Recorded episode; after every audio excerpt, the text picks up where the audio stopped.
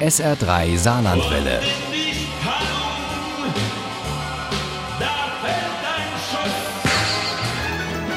Der Krimi-Tipp. Morgen ist Heiligabend und den wollen ganz viele gerne im Kreis der Familie verbringen. So geht es auch 18 Menschen, die von London aus nach Scotland wollen. Doch es tobt ein schwerer Schneesturm und der droht, die ganze Insel lahmzulegen.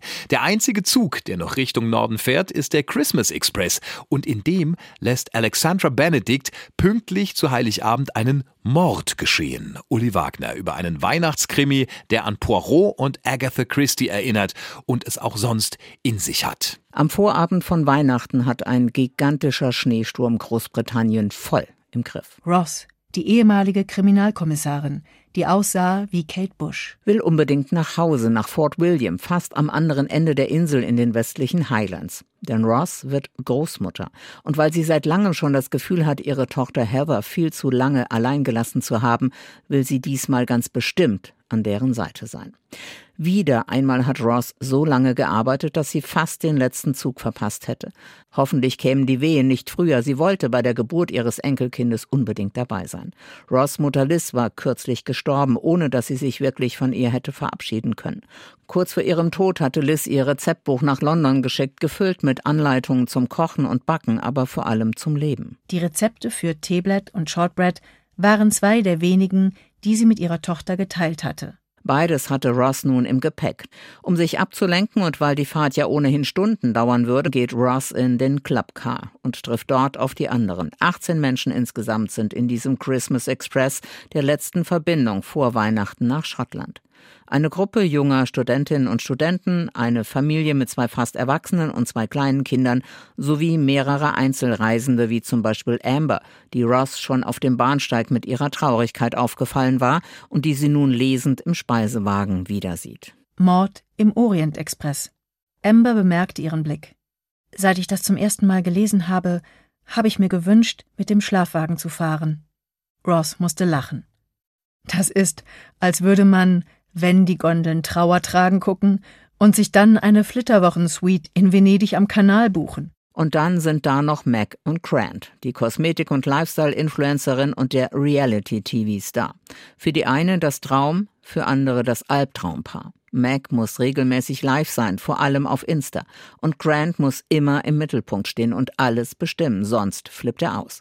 Das weiß Mac aus Erfahrung und Ross und die anderen Passagiere des Christmas Express erfahren das schneller, als ihnen lieb ist. Doch dann gerät alles durcheinander, nicht nur die schöne Weihnachtsdeko, die Mac so liebevoll im Abteil angebracht hat. Das habt ihr bestimmt nicht erwartet, dass ihr miterlebt, wie unser Zug entgleist, sagte sie in die Handykamera. Ich auch nicht. Unter der Schneelast sind mehrere Bäume auf das Gleis gestürzt. Der Lokführer hat bei dichtem Schneegestöber auf der kurvigen Strecke keine Chance. Ernsthaften Personenschaden gibt es nicht. An eine Weiterfahrt ist vorerst aber nicht zu denken. Ross Handy vibrierte. Anruf von Heather. Ist alles in Ordnung, mein Schatz? Ich bin's wieder, antwortete Ellie am anderen Ende. Und nein, es ist nicht alles in Ordnung.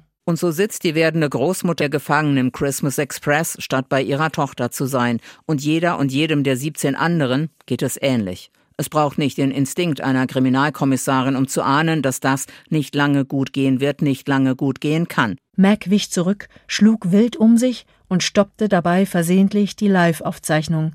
Hellseherische Fähigkeiten brauchte sie nicht mehr für diese Vorhersage. Sie würde doch an Heiligabend sterben.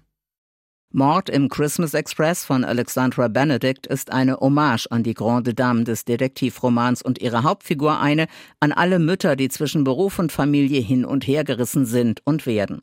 Ein großartiger Roman zum Fest, der keines der brennenden Themen auslässt und doch beachtlichen Tiefgang hat. Voller seelischer, aber auch handfester Brutalität und gleichzeitig voller Überraschungen, Witz und Hoffnung.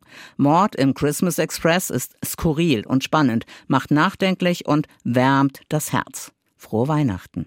Mord im Christmas Express von Alexandra Benedict ist bei Klett Cotta erschienen. Das Taschenbuch hat 336 Seiten und kostet 17 Euro.